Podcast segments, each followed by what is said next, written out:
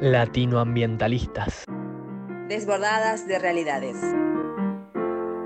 Hola, ¿cómo están? Todo tranqui, ¿y ustedes? Bien, todo bien. Bueno, en este capítulo hay chicas que en el anterior no estuvieron, entonces me parece importante volvernos a presentar diciendo nuestro nombre y país.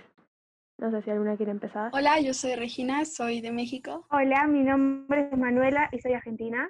Hola, mi nombre es Marilyn y soy de Bolivia. Yo soy Caro y soy argentina.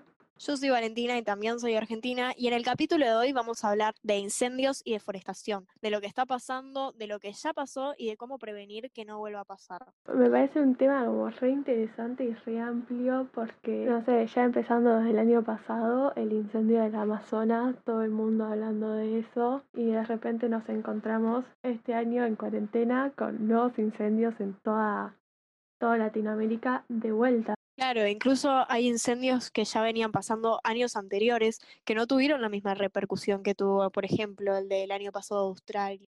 Creo que hubo uno importante en Bolivia el año pasado, ¿no, Marilyn? Sí, el año pasado tuvimos una gran deforestación de quemas que fue producida por la mano de un hombre que acabó con millones de territorios extraídos, quemados, animales muertos, la fauna y la flora se quedaron eh, desiertos ahí sin nada, todo deforestado.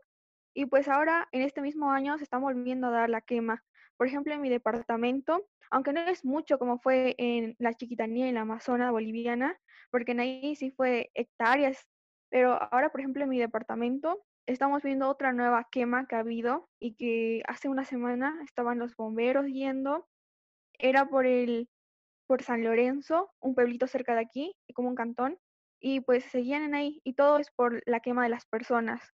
Entonces, en mi país, por ejemplo, estamos viendo de que las personas tomen conciencia de que haya leyes para que sea para que sea prohibido la quema, porque hay personas, ya sea que por ganado, por agricultura o yo qué sé, están eh, tienen la obligación o el trabajo de quemar, entonces que sea con un permiso correspondiente, no porque quieran y ya, sino que tengan una obligación de quemar con un permiso y la obligación de apagar el incendio correctamente. Una pregunta, acá hay algo llamado, por ejemplo, ley de bosques, que si funcionara perfectamente los protege y no se podría quemar y son como zonas protegidas. ¿Allá se dio un tipo de ley o todavía no existe y se está buscando implantar una? Eh, sí, aquí tenemos como lugares eh, prohibidos, como se puede decir, que son protegidos por la ley, pero sin embargo, o hay personas que viven en ahí. Por ejemplo, aquí hay lugares así que son, eh, ¿cómo es la palabra? Áreas protegidas. Había tenía otra palabra en mente, pero sí. Eh, son áreas protegidas que hay personas que viven en ahí. Por ejemplo, son bosques inmensos pero hay personas que ven ahí como ser eh, indios o de algunas culturas, porque aquí predomina la cultura guaraní, quechua, y pues en Santa Cruz, la chiquitanía, los chiquitanos viven en ahí. Entonces hay personas que sí, como viven en ahí, pues empiezan a quemar, ya sea la basura, ya sea algunas cosas que tienen, y lo hacen de manera irresponsable.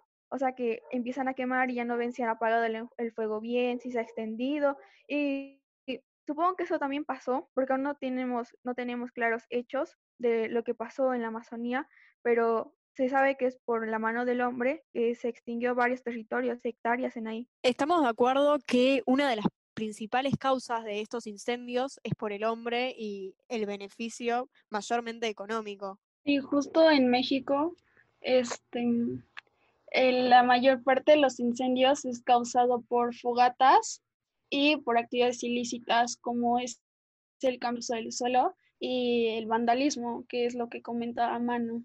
Sí, acá hay una fuerte quema por lo que se llama limpiar terrenos, entre muchísimas comillas. No creo que sea esa la palabra, porque lo que hacen es quemar terrenos para intereses propios. Pero bueno, si esto sucediera bajo una práctica controlada, bajo normativas, en un perímetro específico y con un protocolo por si ocurre una emergencia, podría llegar a estar bien.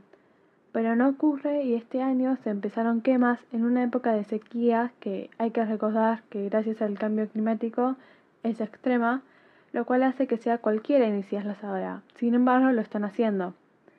Y no sé, las causas principales son la extensión de la frontera del ganado, que se da gracias a que los desplazan por los cultivos de soja, y la industria inmobiliaria que urbaniza zonas silvestres para la construcción de barrios privados. Entonces, repito, no se queman para limpiar, sino para intereses de unos pocos. Claro, la mayoría, tipo, encima recordemos que el 20% de territorio de Argentina es humedal. Y para cuando hay sequías o cosas así, la función del humedal es una especie de esponja que retiene el, el agua y para momentos así luego como que la desprende y, y nada, y logra evitar la contaminación en lluvias así extensas. Entonces, al construir arriba de ese humedal, no solo construir, sino también quemar, estarías sacando parte de humedal que después nos da a beneficio propio. Por eso acá en Argentina está dando la ley de humedales. ¿Querés contar más o menos, Manu, eh, de qué se trata esto? Bueno, primero, un humedal es una zona de tierra, generalmente plana, rica en flora y en fauna. Tienen aguas poco profundas y pueden ser dulces o saladas. No hace falta decir que habitan muchísimos seres vivos allí y a través de la fotosíntesis captan una importante cantidad de carbono, incluso más que los bosques. Depuran el agua y controlan las inundaciones. Estos son algunos de los beneficios. Filtran el agua que tomamos, purifican el aire que tomamos. Son como esponjas, el agua se acumula y circula más lentamente, disminuyendo el peligro de inundaciones. Disminuye el efecto invernadero, son un espacio para la recreación. Puedes pescar, cabalgar, andar en kayak, sacar fotos y hacer muchísimas cosas más, siempre cuidándolo. Son el hogar de muchísimos animales y plantas y albergan importantes yacimientos arqueológicos y paleontológicos. Ahí nos damos cuenta con todo lo que dijiste Manu, la importancia que tienen. Primero, absorben carbono, lo que es urgente hoy en día, ya que necesitamos disminuir y absorber todo lo que producimos. Segundo, son una gran fuente de biodiversidad, lo que es importantísimo. Tercero, disminuyen los impactos de las inundaciones y sequías, que si no lo hicieran, hay que recalcar, tendría consecuencias terribles para nosotros. Me gustaría añadir también que absorben agua dulce, un tema preocupante para el futuro, y que son la fuente de alimentos esenciales como es el arroz. Entonces, es increíble que a pesar de saber todo esto, porque lo sabemos, Argentina se sumó a la Convención Ramsar que protege los humedales eh, del mundo y estamos anotados ahí, tenemos una lista de humedales que proteger. Entonces, repito, es increíble que a pesar de saber todo esto, que son uno de los biomas más importantes que tenemos, los estamos destruyendo, se están quemando igual. Claro, y además esto no, no es que recién ahora arranca, hace ya desde 2013 venimos exigiendo la ley de humedales, primero fue en 2013, después fue en 2016 y ahora es en 2020, en donde pedimos la ley de humedales como se aceptó la ley de glaciares y la ley de bosque, ahora pedimos que se protejan los humedales. Allá en los otros países, ¿están pidiendo alguna ley o cuál es la ley que respaldan para que no haya ni incendios ni deforestación? En México tenemos una situación parecida en los humedales de Xochimilco, que es en la alcaldía en la que, en la que yo resido, y pues me voy a extender un poco porque me parece que es un tema importante que se debe tocar. Y pues bueno, Xochimilco es una zona fundamental para el balance ecológico de la Ciudad de México porque provee agua a casi toda la capital y además, sin Xochimilco, toda la zona lacustre, este, si, sin esa zona lacustre, la temperatura aumentaría aproximadamente 2 grados centígrados. Y pues Xochimilco es un lugar en el que llegan muchas aves migratorias, como es el pelícano y garzas, y es el hogar de muchas especies endémicas como el ajolote. Además, Xochimilco es Patrimonio de la Humanidad por la UNESCO desde 1987 y es Área Nacional Protegida desde 1992. 1922, perdón. Y lo que está pasando aquí es que quieren construir un puente vehicular de seis carriles sobre ese humedal que queda. Y pues bueno, no es algo que se venga haciendo de ahora, sino que a principios de los años 90 fue cuando se empezó a construir esta, estas obras viales y se dividió el humedal en dos partes para reducir el impacto ambiental. Y lo que quieren hacer es construir un puente vehicular, que no tiene nada de, nada de beneficio para el ambiente, sino solo para la vialidad. Entonces, pues eso, es eso, un ecocidio total y no, no hay nada como incendios, pero es un ecocidio muy importante que si bien no se llevó a cabo en, en los años 90 y cuando fueron las Olimpiadas, porque eso del humedal se construyó para las Olimpiadas, ¿por qué hacerlo ahora, no? Sí, me parece terrible y además que estás como que, que nada, que va a dejar de estar allí. Amo que metas la palabra ecocidio porque literalmente estamos haciendo eso, estamos asesinando al planeta y los ecosistemas. Como un relato, acá en Argentina, la ciudad de Rosario presentó denuncias judiciales a las autoridades de Entre Ríos, y esta provincia declaró la emergencia ambiental. También el ministro de Ambiente de la Nación calificó la situación como un ecocidio por afectar a la zona de humedales de la región. Yo quería seguir con eso de los lagos. Eh, ya. Eh, en Bolivia pasa algo más o menos similar sobre los lagos que estaba diciendo Regina. Por ejemplo, aquí, eh, Bolivia, si bien saben algunos, no tenemos mar nosotros, ya que hace años los chilenos no, nos lo quitaron de manera abusiva, porque fue en una guerra ya hace muchísimos años, pero no fue la guerra legal.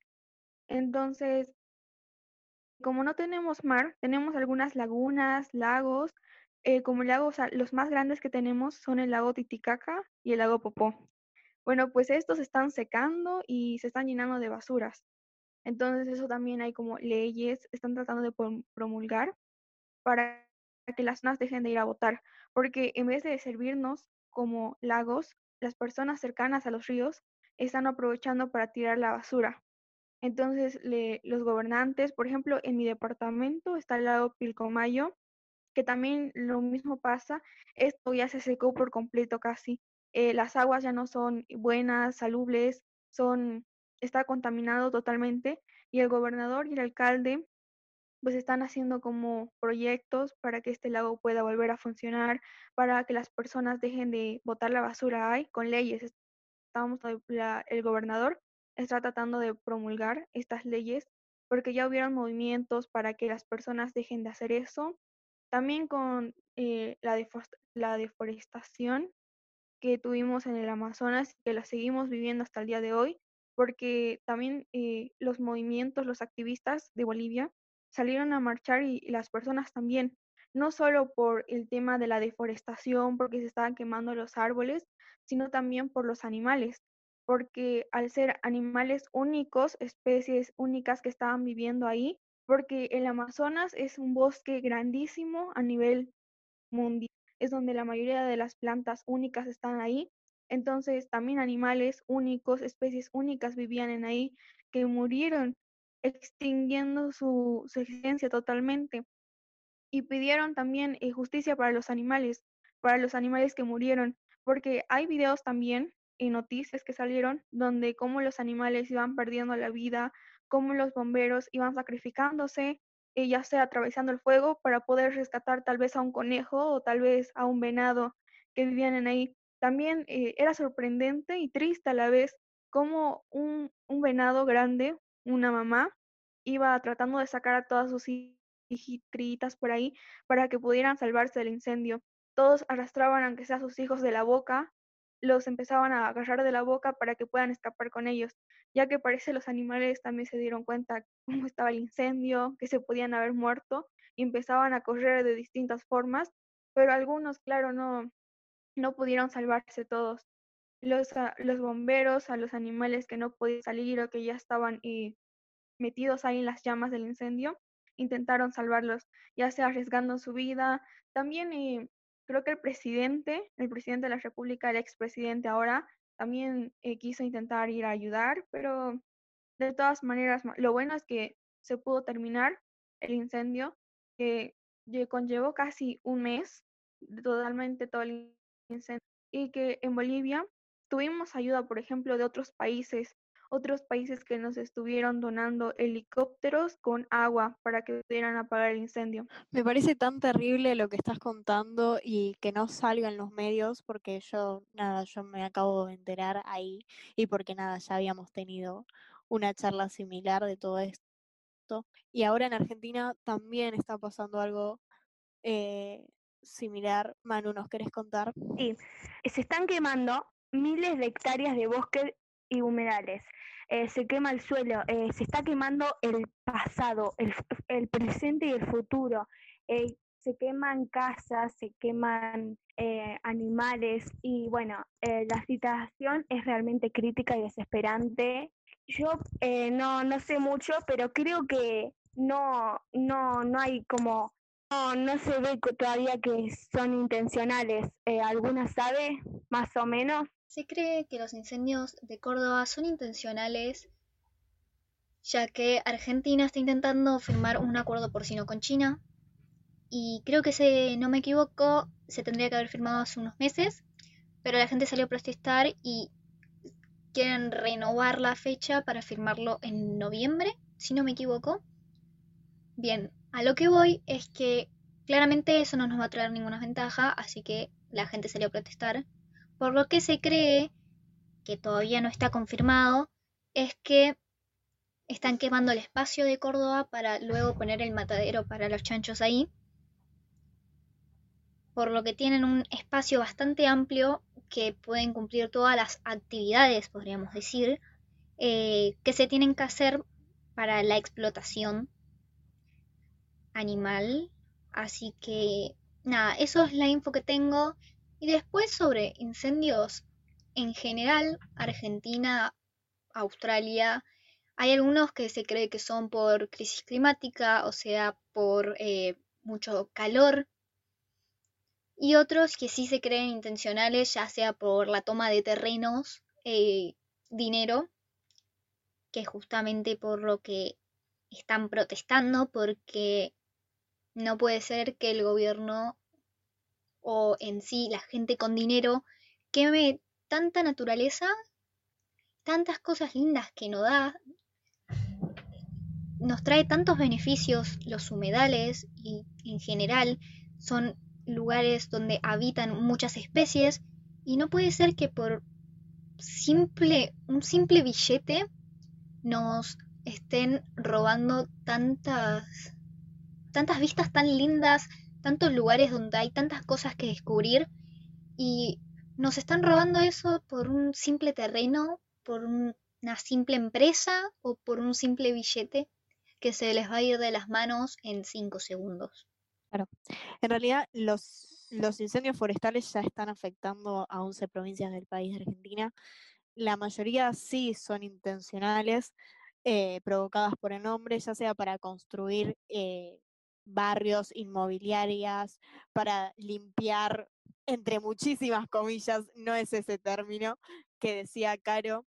Eh, y no solo que estamos perjudicando a animales, a la flora y aún las cosas que contabas vos, Manu, sino que también a los, a los pequeños productores que producen, que ahora en época de pandemia estamos en crisis ya van con más de 40.000 hectáreas y como hablábamos al principio, esto se va extendiendo no solo a Argentina, sino países también como Brasil, Uruguay, Paraná.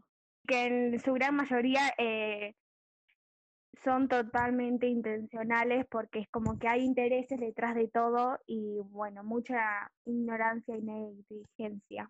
Los medios no hablan y todo eso. Sí, además que la mayoría de información información pasa por las redes sociales, por los jóvenes y por los pequeños activistas. En medios no lo vemos. Y es lo mismo que pasa en otros países, que yo en otros medios no me entero si no fuera por las redes sociales o por ustedes. Sí, yo creo que algo en, el que, en lo que estamos de acuerdo todas es que el sistema capitalista es, se está combatiendo todo esto, ¿no? Porque nos venden por vender sin pensar en, en el impacto que va a tener, y pues nada, el sistema capitalista. Claro, también en cuanto a lo que decías, estamos dañando al planeta y a su biodiversidad. Y desde un lado puramente egoísta, eso nos va a afectar a nosotros a la larga o a la costa.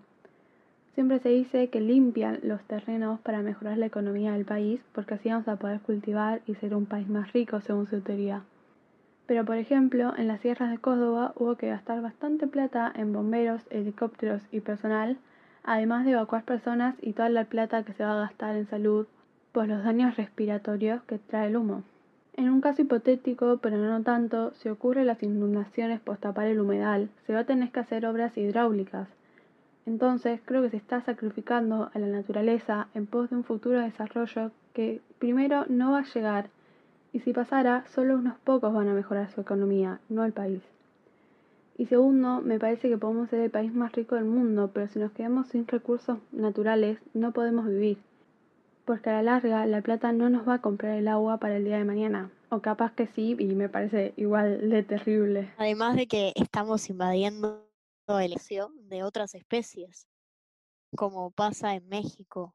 Estás eh, prácticamente presionando para otro peligro de extinción de una especie, de cualquiera de las especies. No sé si alguna sabe de especies. Bueno, después googleamos y lo volvemos a poner. Pero eso. Sí, somos totalmente egoístas, creo. Y, y no sé, ese egoísmo no nos va a ayudar a nosotros, no, no les va a ayudar al planeta ni a los animales. En eso de los cultivos pasa algo similar en Bolivia. Eh, por ejemplo, aquí en Tarija, yo, bueno, en todo Bolivia, en todo el territorio boliviano, se hacen muchos cultivos. Prácticamente Bolivia es un país que cultiva mucho, gana más sobre la agricultura. Eh, por ejemplo, en mi departamento producimos el durazno, eh, la, no sé, muchas, muchas cosas. Eh, la uva, eh, la papa, la quinoa, y no sé, algunos productos que son como los que nos caracterizan, que se producen en el suelo. Entonces, por ejemplo, el gobernador de Tarija hace tiempo ya estuvo promulgando como que dar territorio a las personas para que ellos cultiven. O sea, como que el, el, el territorio lo daba el gobierno y las personas solo trabajaban. Entonces iba a ser como un trabajo común entre el gobierno y las personas. Tal vez lo que iba a hacer el gobierno era quemar para poder eh, tener territorio más amplio para dar a las personas para que sigan trabajando. Esto, claro, el gobernador lo hacía para que las personas tuvieran un trabajo, para que mejoraran su economía, pero el método, el querer eh, traer más tierra, eso es lo que no nos pareció mucho a nosotros. Porque sí, o sea, hay personas que necesitan trabajar, que necesitan el dinero, pero el tratar de deforestar para sacar el territorio, eso es lo que no nos parece a nosotros. Y eso pasa en muchos departamentos, porque en Santa Cruz, Beni, Tarija, Cochabamba, son departamentos donde proviene, predomina más la agricultura. En otros países, ya sea como La Paz, Potosí, todos los que son los altos, los del alto, eh, ganan más ya sea por la ganadería. no pasa eso. Y por ejemplo, aquí en Bolivia, el gobierno está en La Paz, aunque nuestro, nuestra capital sea Sucre, el gobierno está en La Paz. Entonces, es evidente para nuestro país que todo el dinero, todas las cosas, toda la mejoría va hacia La Paz, porque La Paz, Cochabamba, Santa Cruz cuando preguntan de Bolivia, son esos tres departamentos los que conocen. Hablar de Beni, Sucre, que es la capital, Tarija, Chuquisaca, esos eh, departamentos ya no existen. Es como que si no hubiera aquí. Cuando Sucre es la capital, la que se debería de hablar. Porque, por ejemplo, Argentina, si tú me dices Argentina, yo conozco, ah, Buenos Aires es la capital. En cambio, si tú me dices como Bolivia, algunos dicen La Paz es la capital y nosotros somos como que no, para nada es obvio que la, la, la, presidencia debería hacerse en la capital, pero entre nosotros no, la presidencia no está en la capital, sino en La Paz. Y pues toda la mejoría, todas las cosas se van allá. Y es un departamento que, bueno, como no vive de la agricultura, no, no siente esto. Sí, aparte como decías que pasa en tu país, Marilyn, están buscando dar empleos con actividades sumamente nocivas y muchas veces pasa que esos empleos afectan a los mismos trabajadores a nivel salud. Y al menos yo considero que hay un montón de lo que se dice empleos verdes que se preocupan por el planeta y por las personas, que pueden dar la misma cantidad de trabajos o más, pero con condiciones de trabajo mucho mejores. De golpe, acá en Argentina el año pasado se hablaba mucho sobre el franking de vaca muestra y los empleos que iba a traer, aun sabiendo que sacar petróleo afectaba a las ciudades cercanas. Y según lo que entendí, si esa plata se investiga en trabajos como las energías renovables, por ejemplo, iban a ser mejor para las personas, más duraderos y contaminaban mucho menos. Cosa parecida pasaba en Tariquía, porque por ejemplo en Tarija también se saca mucho petróleo, se escarba, entonces Tariquía también era un recurso natural donde estaba también muchos animales, muchas plantas, mucha vegetación. Y bueno, como descubrieron que ahí, en este lugar, que era un territorio em, prohibido para tocar, descubrieron que había más petróleo para quitar, para extraer, quisieron sacar, eh, quisieron, o sea, deforestar todos los árboles para poner una empresa ahí de petróleo, para seguir sacando el petróleo.